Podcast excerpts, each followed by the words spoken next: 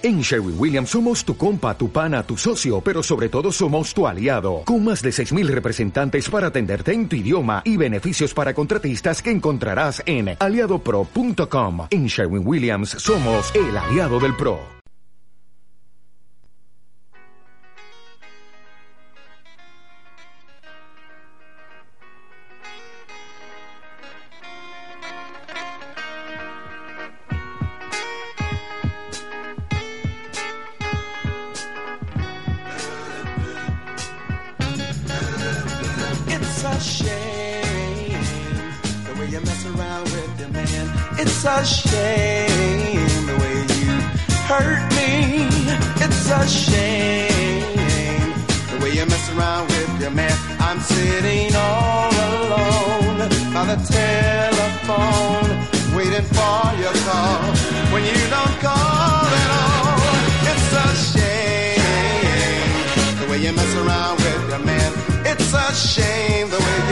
With my emotions. It's a shame the way you mess around with your man. You're like a child at play. Buenos días, Vallecas. Buenos días. Hoy es 15 de septiembre de 2013 y esto es Tirantes de Colores. José, buenos días. ¿Qué tal todo? Buenos días, aquí estamos otra vez, hoy sin Diego, entonces eh, estoy aquí en los mandos técnicos, con lo cual voy a intervenir menos, más que nada para no cagarla, ¿sabes? No pasa nada, no pasa nada. ¿Entendéis? Todos entendéis que somos amateur, que somos voluntarios de las ondas y que bueno, vamos aprendiendo poco a poco y errores pues tendremos todos, no pasa nada.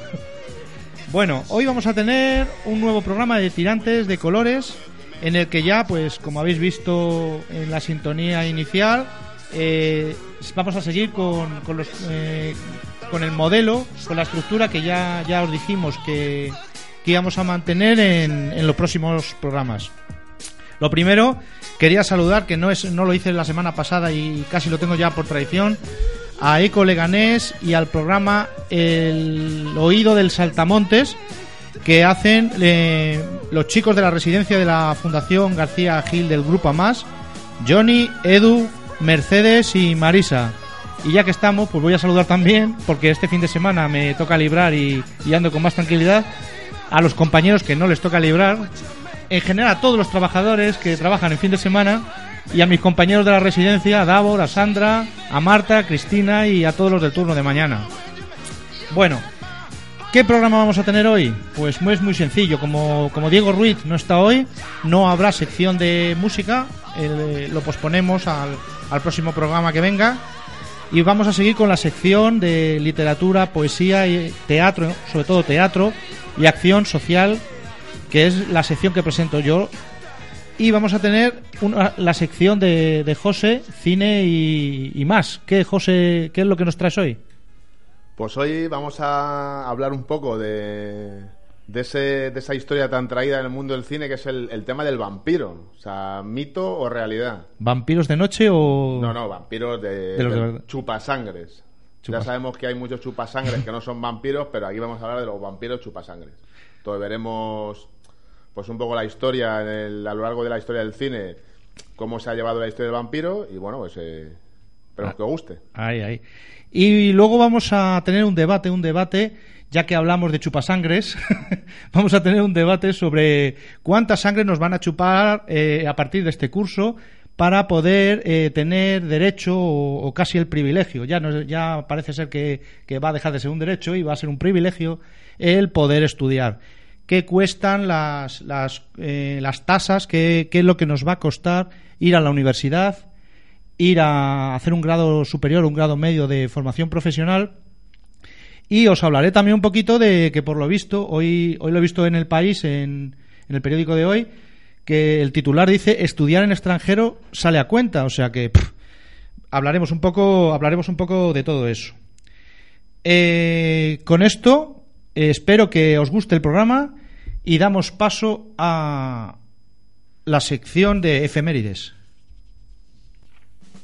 Recuerda que estás escuchando Tirantes de Colores en Radio Vallecas, un programa de contenido social y cultural destinado a promover y difundir la cultura en sus distintas variantes y a favorecer y promover la acción social con diferentes colectivos, siempre desde la perspectiva del ocio y el entretenimiento. Puedes escucharnos todos los domingos en directo de 2 a 3 de la tarde en Radio Vallecas, en el 107.5 de la FM, o a través de internet en www.radiovallecas.org, también en directo. Y por si no puedes escucharnos en directo, puedes encontrarnos y descargarte los programas a través de nuestro podcast en www.evox.com. Si estás interesado en contactar con nosotros, puedes hacerlo a través de la página de Facebook de la Asociación Respirarte o también a través de los correos electrónicos tirantesdecolores@radiovallecas.org y asociacionrespirarte@live.com. Y si quieres participar en el programa, puedes hacerlo en el 91 777 3928 durante el horario de emisión. Recuerda, Tirantes de Colores, en Radio Vallecas. Bueno, bueno, bueno. Seguimos aquí, vaya golpe que acabo de dar con, con el libro. Seguimos aquí y vamos a empezar con la, con la sección de teatro. Teatro y acción social.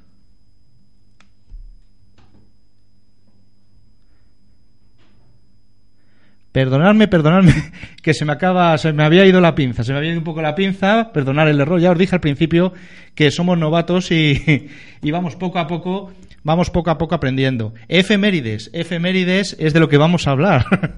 Perdonadme. Efemérides. ¿Qué, ¿Qué efemérides tenemos hoy? Pues hoy, más que efemérides, vamos a hablar de noticias.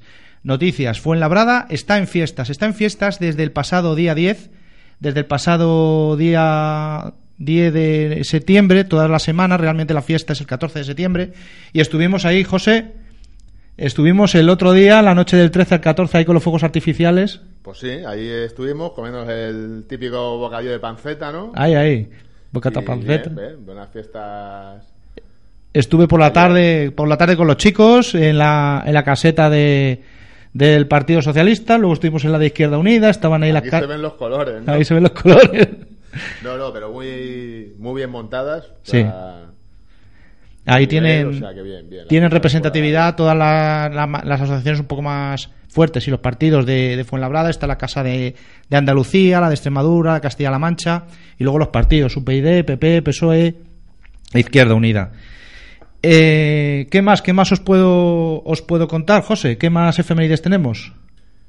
Pues, ¿qué podemos, ¿de qué podemos hablar? Pues mira, yo ayer, por ejemplo, pues vamos, más que efemérides, noticias, estuve en el, estuve en el festival de CODE este, ahí en el Paraninfo de la universidad, y bueno, pues muy bien, muy bien montado. Es el tercer año ya que se celebra este festival, muy al estilo europeo, con multitud de escenarios.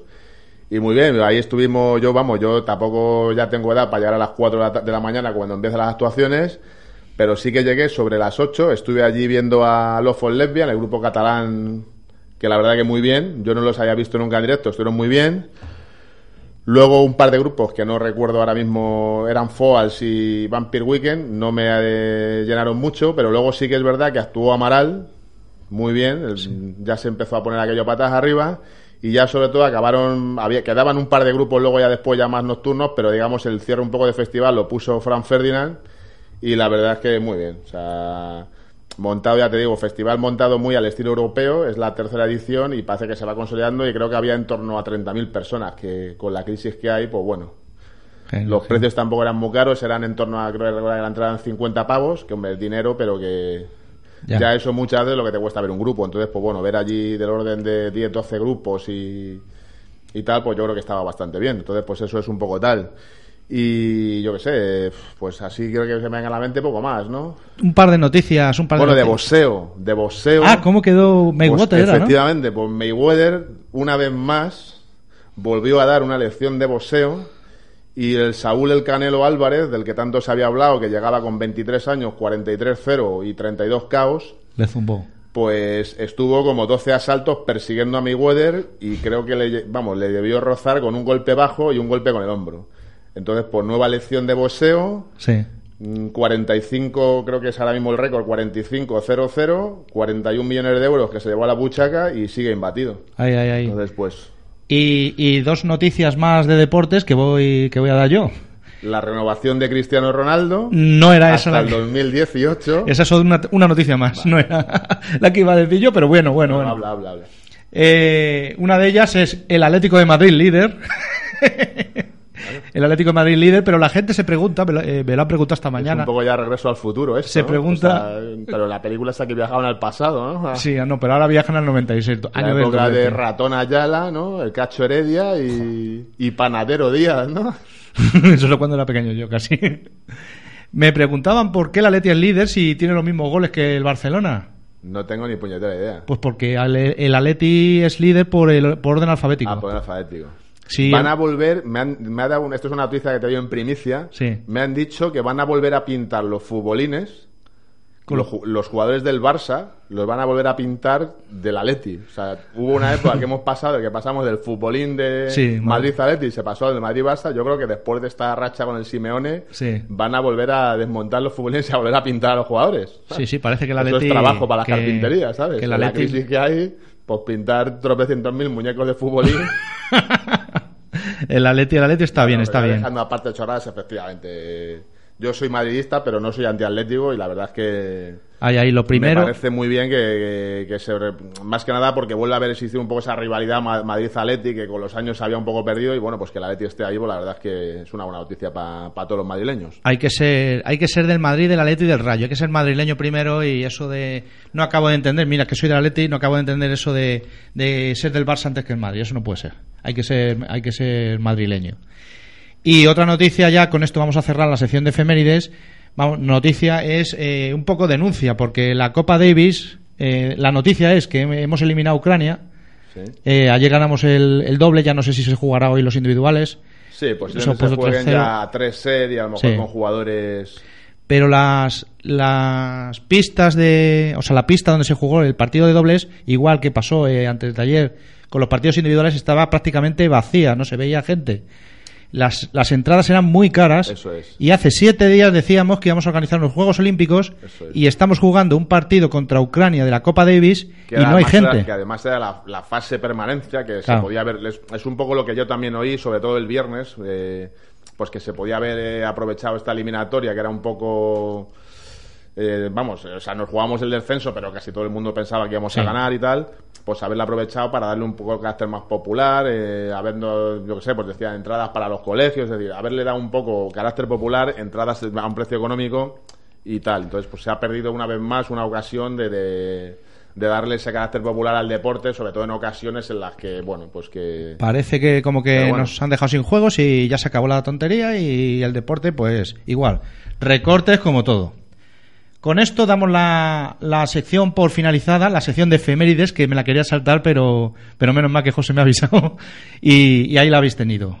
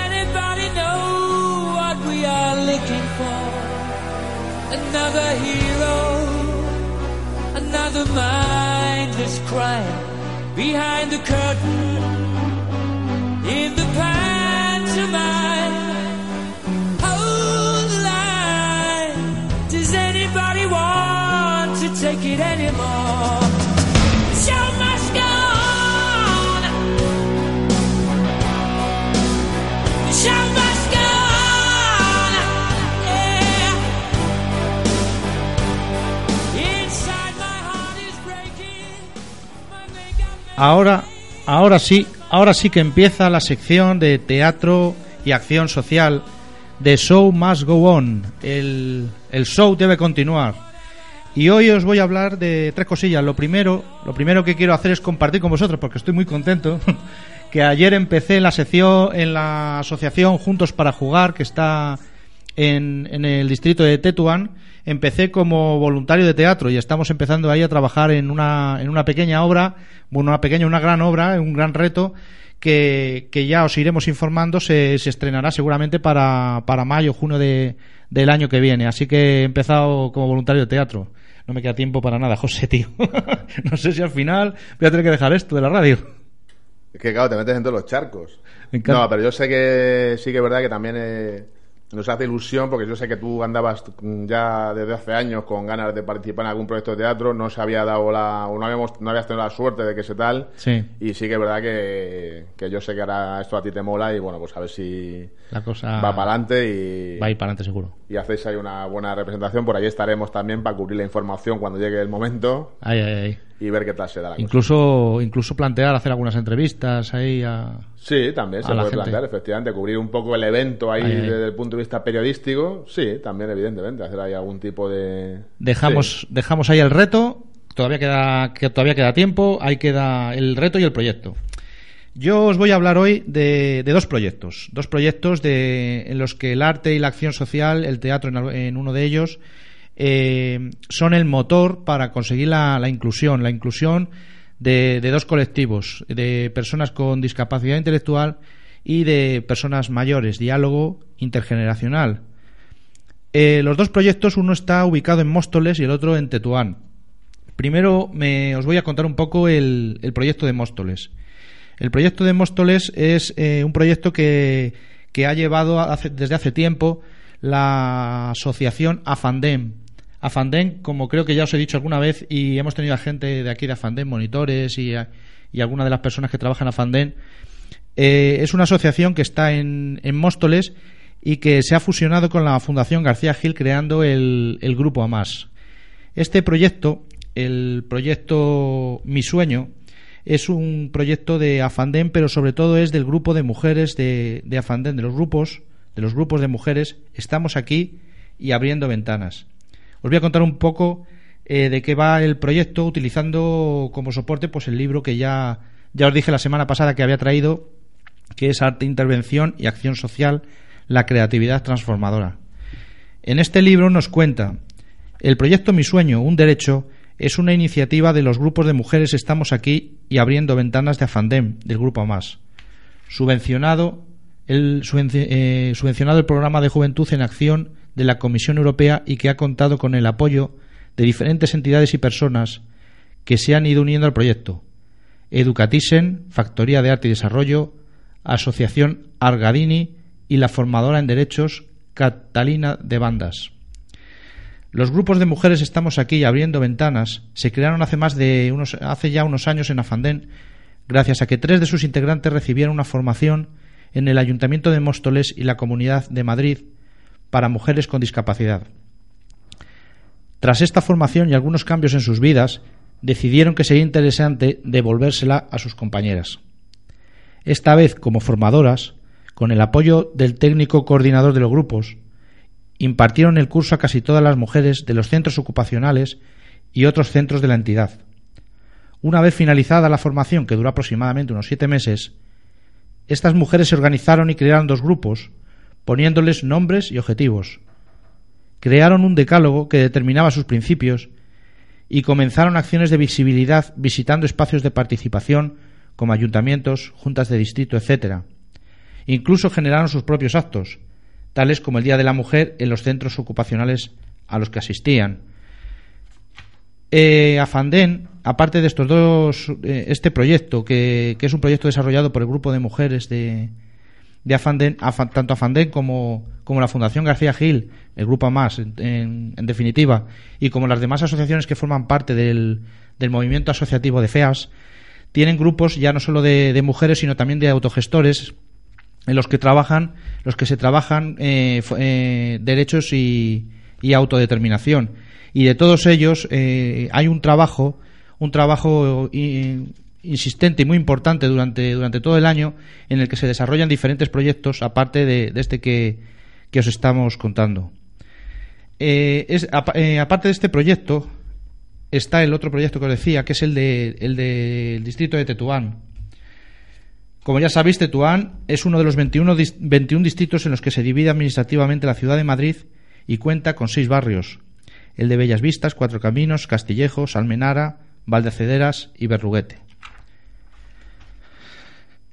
Eh, ¿En qué consiste el proyecto? Pues eh, nos cuentan el proyecto es una el teatro, perdón, es una manera de decir, de expresar, de sentir, de recordar, de revivir y de reinventar.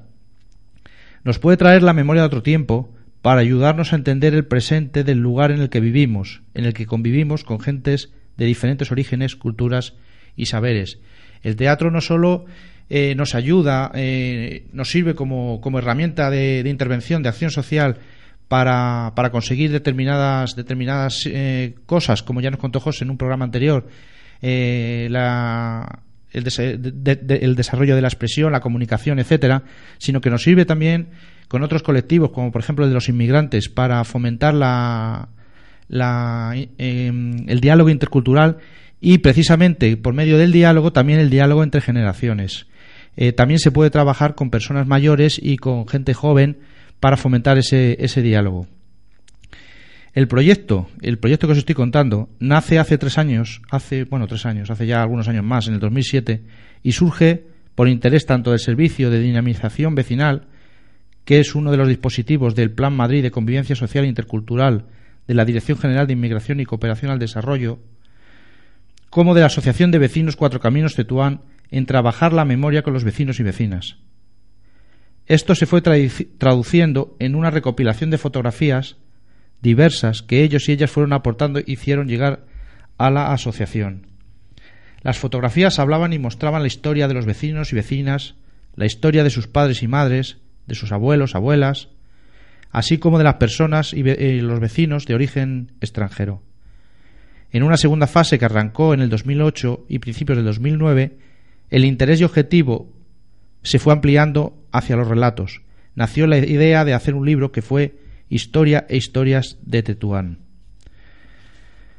Bueno, eh, desde el Ayuntamiento de Madrid se vino apoyando económicamente este proyecto, gracias a lo cual han podido irse desarrollando las tres fases en las que se estructuró. Más adelante este proyecto eh, fue, fue derivando hacia, hacia el teatro, hacia una experiencia de, teatro, de teatro comunitario.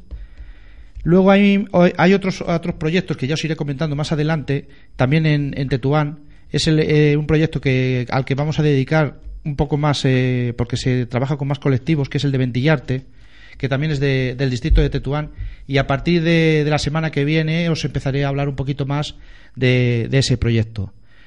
Bueno, espero que, os haya servido de interés, os haya servido de, de motivación eh, lo que os he contado. Y vamos a dar paso ya a la, a la siguiente sección.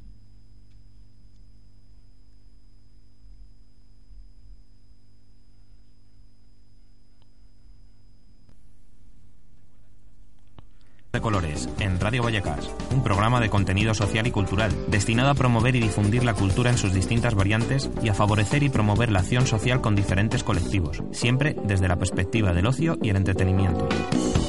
Puedes escucharnos todos los domingos en directo de 2 a 3 de la tarde en Radio Vallecas, en el 107.5 de la FM, o a través de internet en www.radiovallecas.org, también en directo. Y por si no puedes escucharnos en directo, puedes encontrarnos y descargarte los programas a través de nuestro podcast en www.evox.com. Si estás interesado en contactar con nosotros, puedes hacerlo a través de la página de Facebook de la Asociación Respirarte o también a través de los correos electrónicos tirantes y asociacionrespirarte. Y si quieres participar en el programa, puedes hacerlo en el 91 777 3928 durante el horario de emisión. Recuerda, Tirantes de Colores, en Radio Vallecas.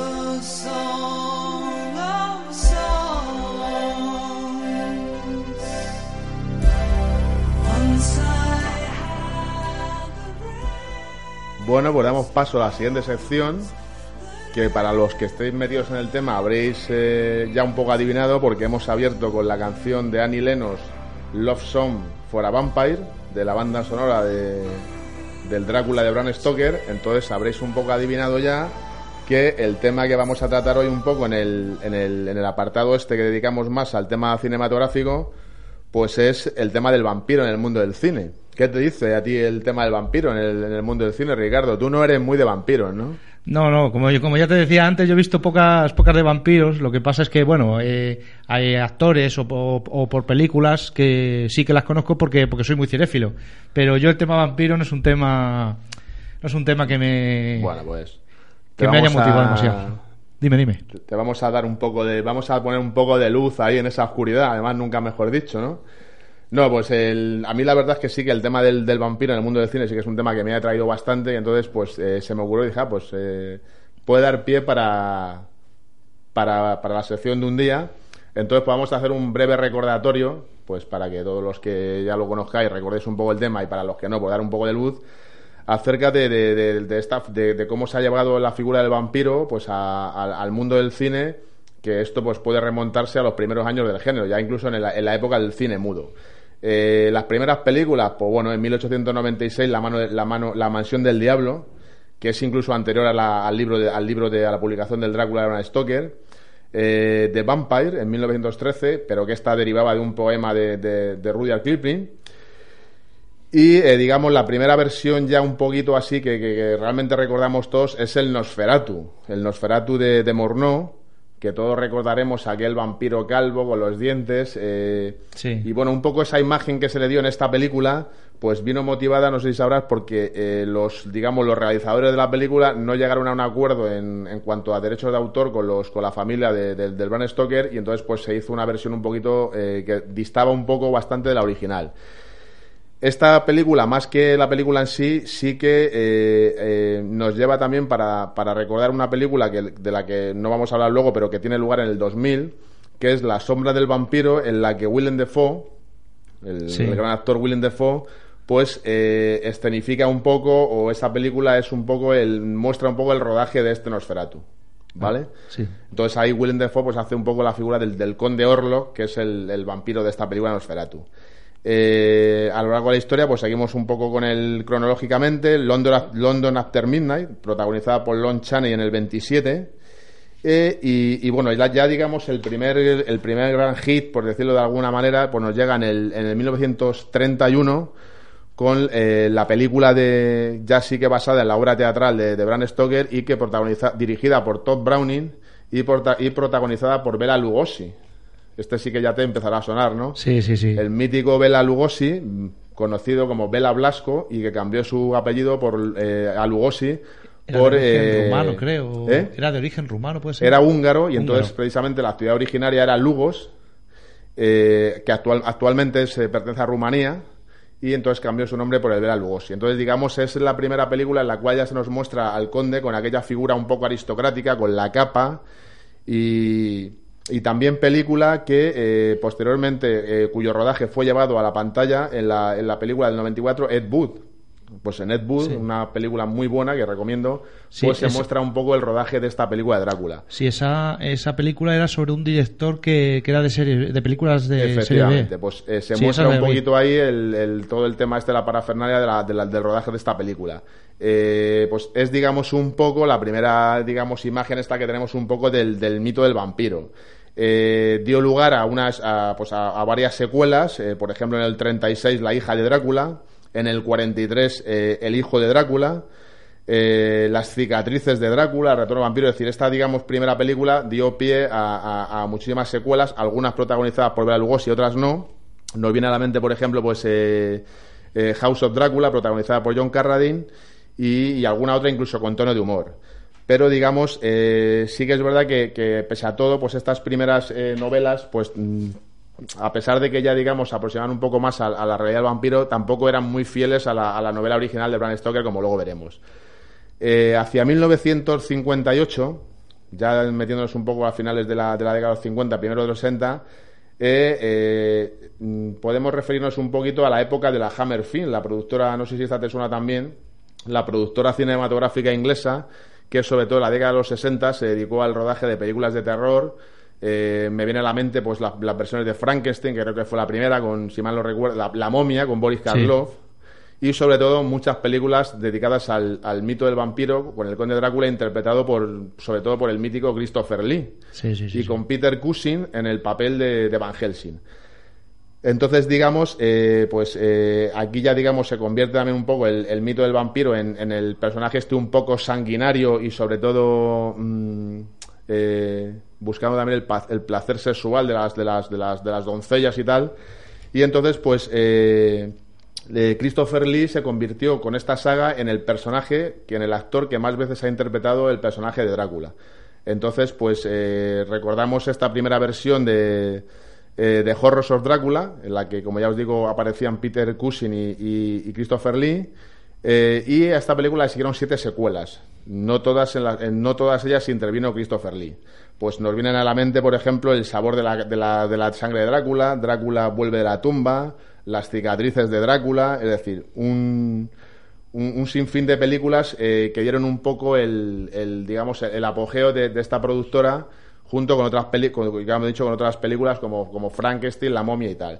En esta, esta, esta la, la versión vampírica un poco de esta, de esta productora, pues hacía un poco hincapié en el carácter un poco gótico del personaje y sobre todo muy sangrienta. Es una, las películas, son las primeras películas ya de, de en color y entonces claro no queda lo mismo la sangre en las películas de blanco y negro que en color entonces aquí se aprecia ya una mayor eh, una mayor cantidad de- de sangre sabes entonces pues digamos eh, estos vampiros de la, de la de la Hammerfield pues fueron los que digamos eh, dieron un poco preponderancia a esta a esta a esta, a esta productora inglesa.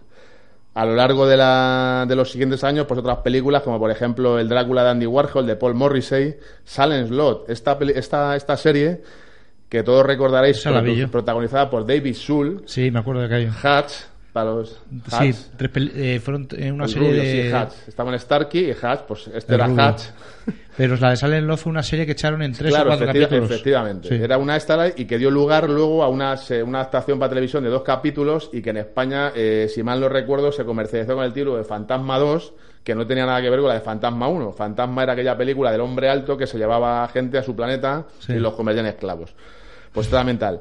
Eh, The de Tony Scott y también una película que mm, también un poco que podemos llamar de culto que es Friday Night, Noche de Miedo, en el que se mezclaba un poco el, el tema tal con el tema un poco humorístico y que dio también lugar a, posteriores secuelas.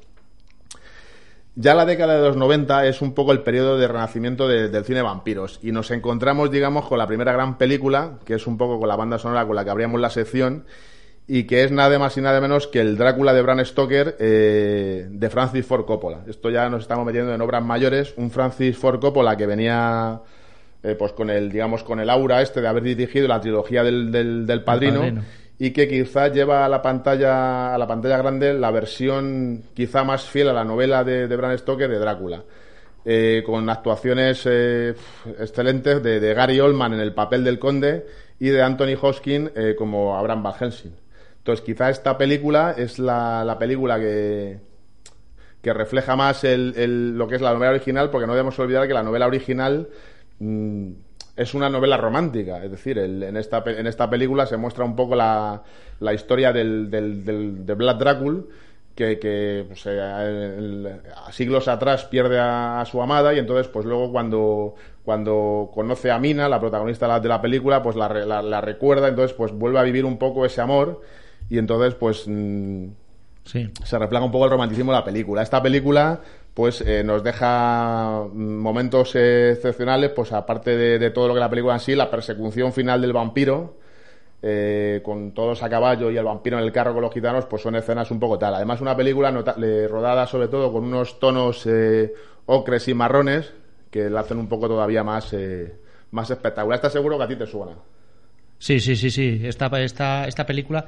Pero esta película no era, o me estoy equivocando, la que salía Antonio Banderas. No, está- esa la veremos luego. Ah, vale, vale, vale. Esta la veremos luego, en esta no, en esta la que sale Sí, Tom sí, Gary Oldman es- como Drácula, es que estoy Anthony viendo, Hopkins, estoy viendo la imagen de Gary Oldman en claro, de la- esa, esa Keanu Reeves como, como Jonathan, el personaje este que va que viaja Ah, a Transilvania vale, vale, para, vale, vale, vale.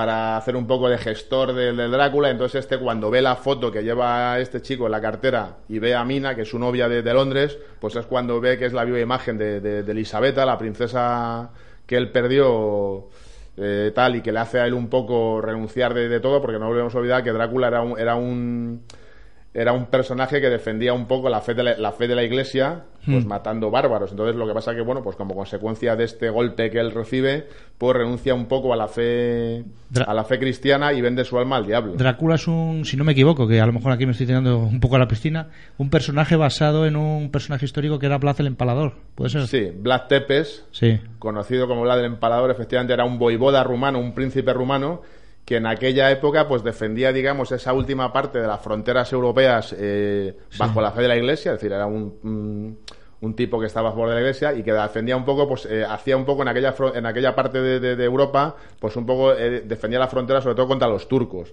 Y efectivamente se le conocía un poco el como Vlad el Empalador por la fiereza y crueldad con que trataba a los enemigos a los que derrotaba en batalla. Claro, claro, Entonces, ahí, efectivamente, a- ahí está, defendemos, defendemos entonces, la iglesia está basado un poco, efectivamente, en el personaje de Vlad Tepes. Eh, y ahora vamos a llegar al 1994 a la película un poco que tú decías y que es eh, pues la, entre- la, Interview with a Vampire, entrevista con el vampiro, efectivamente. Ah, Esta está ya basada en la, es la adaptación cinematográfica del libro de Anne Rice, eh, dirigida por Neil Jordan y eh, que efectivamente eh, muestra ese personaje de, del staff del vampiro protagonizado por, por Tom Cruise y con el personaje también de, de, Luis protagonizado por Brad Pitt. Entonces muestra ya un poquito esa imagen un poco más glamurosa de los vampiros, incluso mostrando un poco mucho la atracción entre ellos mismos, es decir, se muestra un poco la atracción sexual entre los vampiros Sí, hombres, por decirlo de alguna manera, sí. y efectivamente, esta es la que, a, la que, a la que, la que tú te referías y que también pues, es una película, evidentemente una película mítica, que dio lugar luego a una secuela un poco ya menos tal, que era La Reina de los Condenados, pero que efectivamente es una, de la- una, una película más de culto, esta de entrevista con el vampiro. Y ahí efectivamente nos deja también intervenciones cortas, pero también de bastante calidad de Antonio Banderas. Y sobre todo también aquí destacar un poco también el- el- la intervención de la, de la niña esta Kirsten Dunst, la, Sí, queremos la vampiresa esta niña que, que también se cepillaba pues al profesor de piano al Se, se podría decir que esa película, eso, ahora que me estaba diciendo eso de que de que la atracción entre los vampiros y, y la, y la- y la chica guapa no es una especie de, de eh, digamos eh, un- una película que, que nos viene anunciando ya lo que lo que esta película es de los 90 si no me esta equivoco película es del 94 94. del 94 lo que 20 años después han sido casi 20 años, no, bastante menos han sido las películas estas de Millennium y todas. Eh, es que no quería hablar de esa pero sí efectivamente Mm, bueno es que yo aquí quería hablar un poquito de, de lo que es cine Sí. y por eso no voy a hacer solamente voy a hacer esta mención a la, a la saga Crepúsculo Sí. pero no va a tener cabida en este programa Vale, perfecto. efectivamente sabía poner a los tiros pero no voy a hacer ninguna mención a la saga Crepúsculo vale, vale, vale. vale Vale. Eh, dejando atrás 1994, llegamos a 1996 y aquí aparece otra película eh, que trata de una manera un poquito sui generis el tema del vampiro, que es la, la también conocida From Dusk Till Dawn, más conocida en España como Abierto hasta el amanecer, de Robert Rodríguez.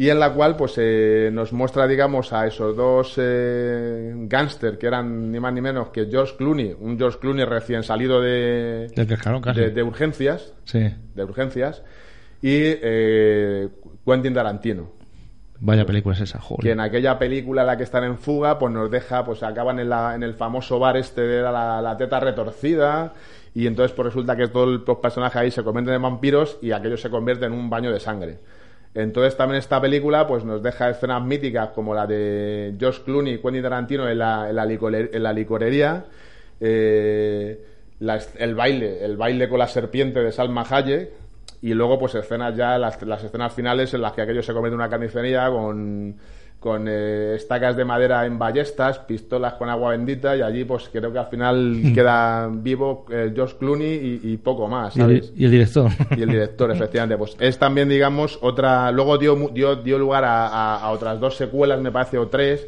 pero que ya nada tenían que ver con la original. Los protagonistas ya no repitieron y esta película quedó quedó un poco pues dentro de esa de esa digamos eh, aura de, de que rodea a Tarantino, a pesar que fue dirigida por Robert Rodríguez, pero también con una, con una película de culto.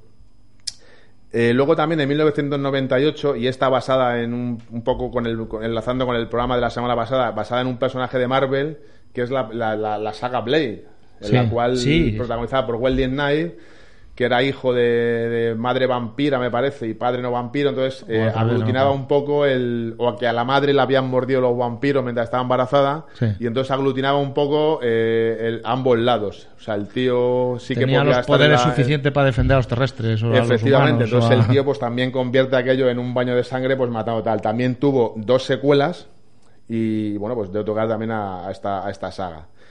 Eh, en el año 2000, pues podemos, en, el año 2000 se rueda lo que decíamos, la que la película comentábamos antes, que era La sombra del vampiro y que gira en torno pues a la filmación de esa película Nosferatu.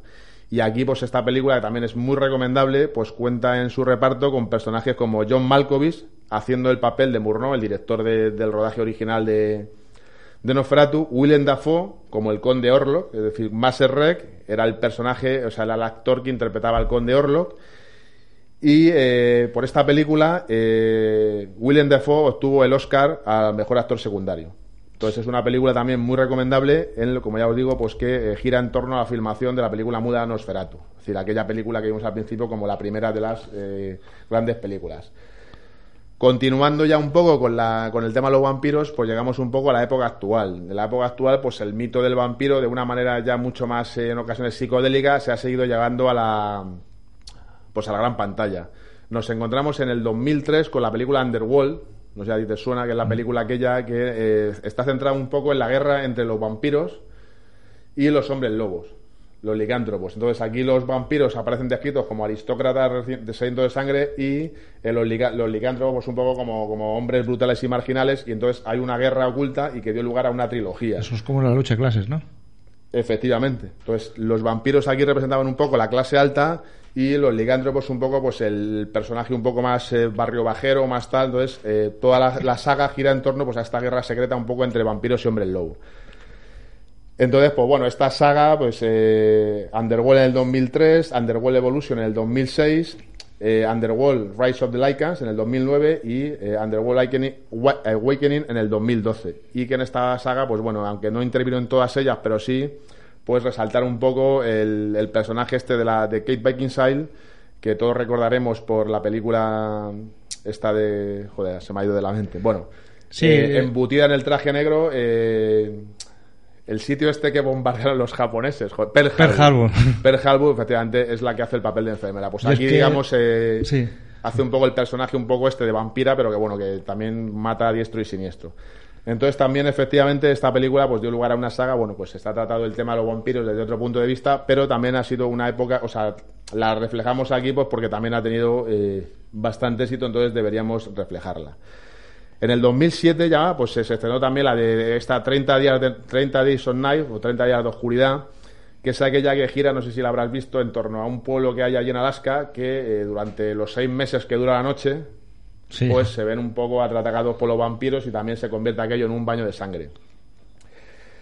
Y en el 2008 se estrena una película también que es muy, muy, muy recomendable. La, la película, esta es la típica película esta que ha tenido su versión original, dirigida por Thomas Alfredson, creo, que mal lo recuerdo, que es una película sueca, que luego ha tenido eh, su, digamos, versión americana en el 2010, casi tan buena como la original y que gira en torno, pues, al- en este caso, el mito de la vampira es una niña de 12 años. Es una niña de 12 años, pues, que traba amistad con un niño de eh, también pequeño, pues que bueno, pues que, que es acosado por los compañeros de colegio y que encuentra amistad en él y esta niña vampira, que también alterna momentos entrañables con momentos que los cuales ella convierte en un baño de sangre. Y que la película, pues también eh, utiliza un poco el mito del vampirismo como una metáfora, pues de ese paso de la, de la- de la infancia a la adolescencia, muy cruel, y también, eh, pues si, leéis la, la, la novela, la novela original, pues también toca temas eh, que en la pantalla se apuntan mucho menos, pues como el tema de la pederastia, la, la homosexualidad, los malos tratos o el acoso escolar. Entonces, entonces, es un poco lo que está basada en la novela original, que luego, digamos, en la película se reflejan un poquito menos, pero también es muy recomendable. Como ya os digo, esta película, la versión, digamos, sueca, se estrena en el 2008 y la versión americana en el 2010 y es bastante también recomendable.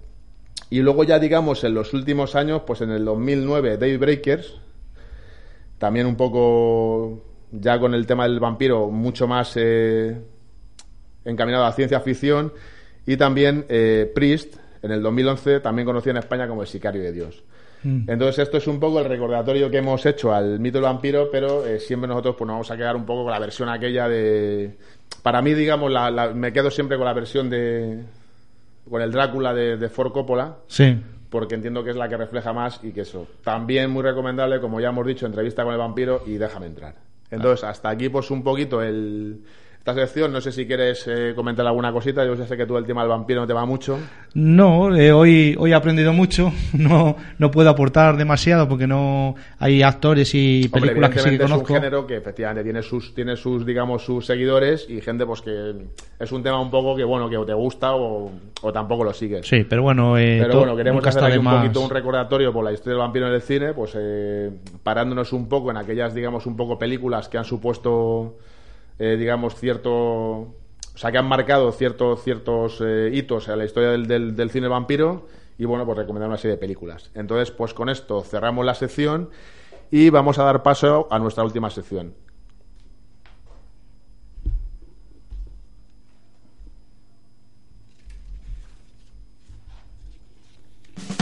Recuerda que estás escuchando Tirantes de Colores en Radio Vallecas, un programa de contenido social y cultural destinado a promover y difundir la cultura en sus distintas variantes y a favorecer y promover la acción social con diferentes colectivos, siempre desde la perspectiva del ocio y el entretenimiento. Puedes escucharnos todos los domingos en directo de 2 a 3 de la tarde en Radio Vallecas, en el 107.5 de la FM, o a través de internet en www.radiovallecas.org, también en directo. Y por si no puedes escucharnos en directo, puedes encontrarnos y descargarte los programas a través de nuestro podcast en www.evox.com. Si estás interesado en contactar con nosotros, puedes hacerlo a través de la página de Facebook de la Asociación Respirarte o también a través de los correos electrónicos tirantesdecolores@radiovallecas.org y asociacionrespirarte@live.com. Y si quieres participar en el programa, puedes hacerlo en el 91 777 3928 durante el horario de emisión. Recuerda, Tirantes de Colores, en Radio Vallecas.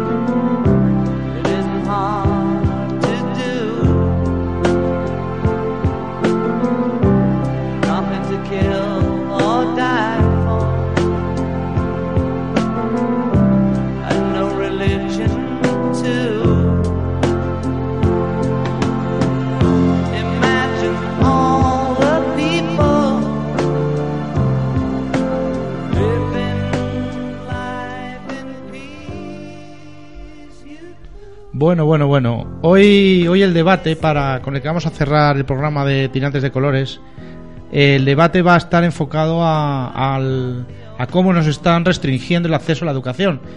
Eh, a lo que nos cuesta, a lo que nos va a costar estudiar este año y a partir de ahora en adelante, eh, ya sea un grado superior, un grado medio de formación profesional, ya sea una carrera. Yo, por ejemplo, este año me he matriculado en la UNED en, en educación social me he tenido que matricular dos asignaturas nada más porque me voy a tirar toda la vida ya, tengo 43 años, pues me tiraré ya lo que no está escrito para acabar la carrera si es que la acabo. Porque cuesta una barbaridad. Solo dos asignaturas me han costado 110 euros que, que, que voy a tener que fraccionar el pago. Pero esto es nada más que la- eh, la- un solo ejemplo de lo que de lo que mucha gente, muchos jóvenes, porque yo al fin y al cabo estoy estoy trabajando ya, muchos jóvenes que necesitan estudiar para poder trabajar, necesitan formarse para poder trabajar, que luego encima es lo que te dicen que tienes que hacer, estudia, estudia, estudia, pero estudia y páganos que queremos ganar con, con tu necesidad. Eh, José, ¿has hecho los deberes? Eh, sí, yo la verdad es que cuando me propusiste el tema, pues dije, bueno, yo era también un tema, ya me digo, yo estudié hace ya muchos años, acabé ya la universidad hace años, entonces como que un tema que tenía olvidado, entonces claro, yo no, no era un poco consciente pues de, de- de cómo se había, digamos, un poco cómo se habían in- eh, inflado los precios, de la inflación que había habido también a nivel a nivel a nivel de, de- de enseñanza, es decir, Sí. siempre pensabas un poco pues que temas como la enseñanza como tal pues quedaban un poco al margen de esta inflación que vimos y la verdad es que sí que recopilé por aquí algunos datos y bueno pues efectivamente me llevó una, una cierta sorpresa al ver que por ejemplo pues ahora eh, también es verdad que el tema educativo ha cambiado en los últimos años. Yo me tuve que poner un poco al día. Ahora va el tema este con los famosos créditos que, Que yo recuerdo los primeros años era un auténtico lío la gente ya no sabía ni lo que hacer. Pero sí que estuve mirando pues ayer y entonces vi que esto, que efectivamente ahora un poco el sistema educativo español está basado en, en- en ciclos de cuatro años con 240 créditos, es decir, unos 60 créditos por año, máster y historias aparte. Y entonces vi que efectivamente, que vi, dije, ah, pues mira, eh, me descargué un... Estos precios varían de comunidad a comunidad, entonces yo me descargué un poco el que nos afecta, que es el de la Comunidad de Madrid, y vi que los precios eh, de estas enseñanzas pues eh, están ahora en desde o sea digamos las, las carreras de más más científicas eh, pues ingenierías biología medicina y tal el precio del crédito está en 33 eh, euros. Las de nivel de experimenta- experimentabilidad 2 pues arquitectura aeronáutica decir, otro tipo de carreras digamos un segundo escalón antes he dicho las ingenierías, las ingenierías están casi todas aquí. En estas el precio del crédito es 31 euros y en las últimas, pues ya más eh, carreras de, lo que llamamos vu- vulgarmente letras, pues están en 27. Pero claro, esto multiplicándolo precisamente por esos 60 euros, pues nos da un precio de eh, entre 1.980 las más caras y 1.600 euros las más baratas al año por año de matrícula. Pues efectivamente, con la crisis que vivimos, ¿Has dicho entre mil? 1.980 euros año la matrícula, es Más decir, cara. los 60, cogiendo los 60 créditos eh, por 33, 1.980 y la más barata, 1.600. Teniendo en cuenta que luego, bueno, puedes coger más una dos, pero vamos, si tú coges, digamos, un año completo, esto es lo que viene, si no me equivoco al hacer los cálculos, lo que viene a suponer. Becas aparte, que también se han reducido en, en un Sí, olvídate de pedir becas porque no... pues no las hay, es decir, hay hab- habas contadas, entonces pues evidentemente esos son un poco los precios. Y luego también mire los precios de, de los ciclos de formación profesional, estos eran más tal, pero también están en, creo recordar que en torno a 400 euros por año de matrícula. Es decir, Sí. tenemos una, una llamada externa, pero la verdad es que yo no tengo muy claro cómo cogerla. No sé, se ha- se ha cortado. Se ha cortado, bueno. Es que tampoco tenemos muy claro cómo coger llamadas, entonces pues que nos perdonen ¿Quién ha llamado? quien haya llamado. ¿Sí? Sí, es que no sé cómo pasa la llamada. Sí, pero es que... eh, Bueno, son problemas, son nos está problemas... llamando Diego. Ah, Claro, pero es que el problema es que como yo soy un poco tal, yo no sé cómo pasar la llamada antes. pre- pregúntale, pregúntale ¿Sabes cómo... cómo- ¿Te acuerdas cómo se pasaba? Ahí, ahí. Está- estáis comprobando cómo, pues, de, de alguna manera somos... Que si te acuerdas... ¿Dónde? Sí. Estáis comprobando cómo de alguna manera, pues sí que somos novatos. Estamos... Estamos muy especializados. Diego, Diego sabe de sobra cómo se, cómo se trabaja en la parte técnica. José está aprendiendo, yo no tengo ni idea todavía. Y entonces, pues andamos un poco así. Entonces, seguramente Diego lo que, lo que quiere, Yo he intentado pasar la llamada, me ha ayudado, pero creo que se ha vuelto a perder. Seguramente quería intervenir y coment- Claro, hacer una aportación Nos sobre. hemos hecho un pequeño lío, con lo cual vamos a seguir un poco con Sí. lo que estábamos comentando y que nos perdone, pero es que no sabemos cómo pasa la llamada. El próximo día que, que Diego esté aquí, nos lo volverá a Que nos lo explique. Yo tengo aquí un cartel que se ha ido las instrucciones que hay aquí arriba, pero parece que la llamada se ha cortado. Bueno. Porque no oímos la voz de Diego por ningún lado, ¿no? No, ¿Estás ahí, Diego? no, no, no está, no está. No. Seguimos con el tema, José. Seguimos un poco el tema. No, estamos hablando un poco de eso, del precio de las, de las matrículas. Todo eso teniendo en cuenta, pues, libros aparte, eh, Y- ac- academias aparte que muchas necesitas para tal. O sea, que sí que es verdad que como tú decías al principio, pues el tema un poco de- del estudio, pues ha quedado que estudiar es para ricos. O sea que si nos ponemos como, por ejemplo, redondeando, a lo mejor en la cuenta, haciendo la cuenta de la vieja, alguien que, porque ahora ya ser mil eurista es, es una utopía. Pero imagínate que vas y consigues ser mil eurista. Voy, me- me- voy a soñar que voy a ser mil eurista. Yo soy cuidado en una residencia y me van a pagar mil euros al mes. Pues, Tírate el eh, rollo. Pues la matrícula te supondría casi dos meses de, de tal. No, Vale, la matrícula estamos hablando de que si yo gano mil euros al mes. Eh, 14 paga, vamos a poner que son 1.400, digamos, brutos, o vamos Sí. a decir que netos, que un cuidador gana... y entonces nos ponemos en 1.400 y estamos hablando de que una carrera eh, son 1.600, por ejemplo, una carrera del sector, del sector Sí, sí, más o menos. 1.600, y si gano 1.400, ¿cómo, cómo? Pues ese es un poco el tema. sea- Teniendo en cuenta que a esto, pues evidentemente a esto hay que sumarle luego libros, de pues, transporte, o sea, es un poco todo. Entonces, pues sí que es verdad que de todo esto se deduce un poco, pues que efectivamente era un tema que yo estaba un poco tal. Sí que había oído a la gente quejarse un poco, pues coño, este año la matrícula me supone tanto, es decir, y yo decía, pues será para tanto, y pues hombre, yo también es verdad que, que en la época que yo estudiaba, pues yo la, no me pagaba yo la carrera, Mm. pues lo típico, la- en aquella época te pagan un poco los padres, con lo cual estás todavía más desconectada, pero sí que es verdad Claro. que yo hacía las matrículas y no recordaba evidentemente estos precios.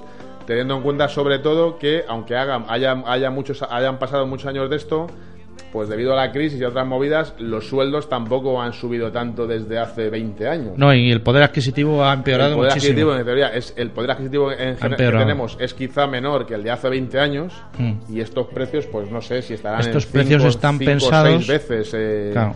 Estos precios están pensados ahora para que se eh, puedan estudiar las clases medias altas y altas y clases bajas, pues ya me dirás, porque yo antes la cuenta la he echado pensando nada más que en mí, pero ponte un padre de familia que tenga dos hijos en edad de estudiar y uno pequeño que esté yendo al colegio. Claro, efectivamente, porque quieras que no, pues esto si, si se la paga a alguien que trabaja, pues bueno, dices, vale, pues eh, lo que dices tú, hay que sumarle, te puedes ver, pero claro, evidentemente, la típica familia con dos, tres hijos a los que les quiera dar una educación, pues se convierte en una auténtica, una auténtica lacra. Claro, y la Eh, pregunta, la pregunta que tengo, o sea, que se me ocurre ahora, es eh, ¿cómo vamos a formarnos para trabajar? O sea, ¿cuál es la idea? ¿Otra burbuja inmobiliaria? ¿Porque la construcción se puede trabajar sin necesidad de formación? ¿O, o ahora estoy leyendo en, en el periódico de hoy que nos dice que estudiar en extranjero sale a cuenta? Dice, la fuga de licenciados en busca de trabajo en Europa o América está en boca de todos, pero pocos hablan de la marcha de jóvenes a esos países para cursar estudios universitarios. Nos ponen un ejemplo de unos padres de una chica que dice que les va a costar 800 euros la matrícula anual de- en medicina en Lovaina y 300 euros la residencia. Esto supone menos de la mitad de lo que abonarían si estudiase en Madrid en un colegio mayor. O sea que estamos no solo echando a la gente a trabajar fuera y si no vuelven mejor así hay menos paro, sino que además estamos echando al futuro. O sea, es que no lo entiendo. Yo tengo aquí algunos datos de, de- de Europa y mira, pues aquí tengo, por ejemplo, estos datos de todas maneras creo que son del año pasado, pero bueno, eh, poco habrá variado en Sí. cuanto a tal. Entonces, yo aquí sí tengo, por ejemplo, que en Alemania las universidades públicas no cobran tasas por estudios y únicamente pone que se paga un impuesto administrativo de unos 240 euros al semestre. Entiendo que entonces, en la matrícula estaría en torno a, a 500 euros el curso. Eh, en Francia, pues los estudiantes abonan por licenciatura unos 174 euros al año. En Italia eh, pone que la matrícula, la universidad se paga en función de los ingresos, es decir, debe haber unos baremos y en función un poco de los ingresos se paga. Eh, lo que pasa que también hay casos un poco más, más tales. Por ejemplo, pone que en el Reino Unido, tras la, tras la reforma, pues el coste de una matrícula es de unos 11.000 euros. No sé, no sé este dato hasta qué punto es, pero sí que es verdad que, por ejemplo, en el tema, en el, digamos, un poco en la, en la filosofía anglosajona, esta sí que nos vienen a la mente las típicas películas americanas en la que la gente eh, tiene que pedir un crédito para pagarse la universidad y luego, digamos, ese crédito le, le devuelve mm, Sí. con trabajo. Es decir, los años, de- los años de trabajo va pagando el crédito universitario. Y así eh, formas parte Claro. del engranaje del sistema Efectivamente. y te tienen pues, pillado. bueno. y luego viene la Pero casa, sí las que, hipotecas. evidentemente. Luego tenía también el dato de Portugal. Portugal ponía que. eh, Portugal también es caro. Él pone que un, un estudiante que se matricula en una universidad pública cuesta cerca de unos 9.000 euros, de los cuales el Estado se hace cargo más o menos de la mitad. O sea que Portugal estaría todavía eh, más tal. Eh, están sonando las señales horarias, entonces, pues bueno, vamos a ir Despidiéndonos un poco. despidiéndonos un poquito, pues sí, eh, simplemente queríamos hacer con esta última esa, pues un poco eh, ponernos un poco la realidad y digamos apoyar o, o comprender a la gente que, que, digamos está pasando las canutas, ya no solamente para, o sea, si ya las está pasando canutas mucha gente para comer, pues evidentemente para acceder a temas como la educación, pues todavía más, con lo cual digamos, pues eh, un poco lo que decía Ricardo, que se está convirtiendo el tema de la educación en un tema de, como vulgarmente se decía antes, para ricos. Para ricos es que va a ser así, va a ser para ricos. Pues bueno, es un poco lo que queríamos, lo que queríamos hacer eh, con esta última sección. Se nos ha quedado un poquito corta, pero bueno, simplemente pues lo que queríamos era un poco eso, llamar la atención, pues para ver si estas cosas se pueden arreglar. Nos vamos a ir ya. Vámonos, vamos yéndonos ya. Sí. Eh, nos vamos a despedir. Lo único, eh, deciros que, bueno, eh, la, se- la semana que viene eh, o- seguramente os hable de, de ese proyecto que os, he, que os he apuntado un poquito en la primera parte del programa, el de Ventillarte. Y voy a proponer a José aquí en, la, en las ondas, ya que me, ya que me ha, me ha eh, formado en vampiros, que para, en eh, para un pro- próximo programa, no sé si el que viene o otro, eh, hablemos de, ciencia ficción y, yo te propongo sobre películas de viajes en el tiempo.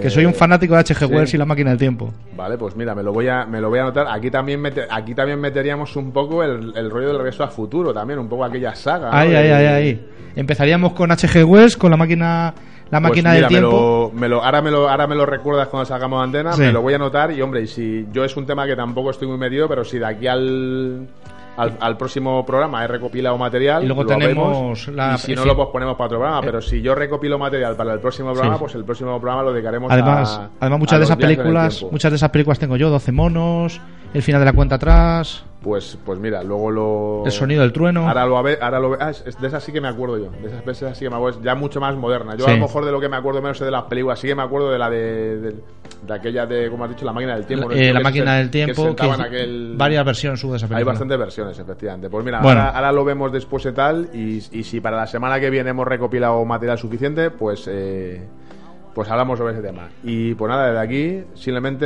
despedirnos. Vamos a dejaros ya con la sintonía y recordar que la vida puede ser maravillosa.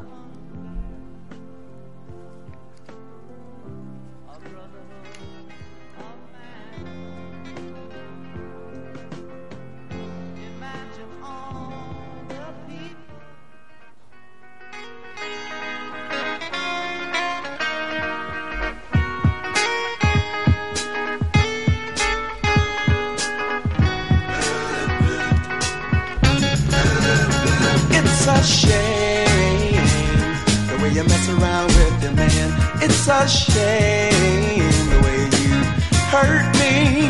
It's a shame the way you mess around with your man. I'm sitting all alone by the telephone, waiting for your call. When you don't call at all,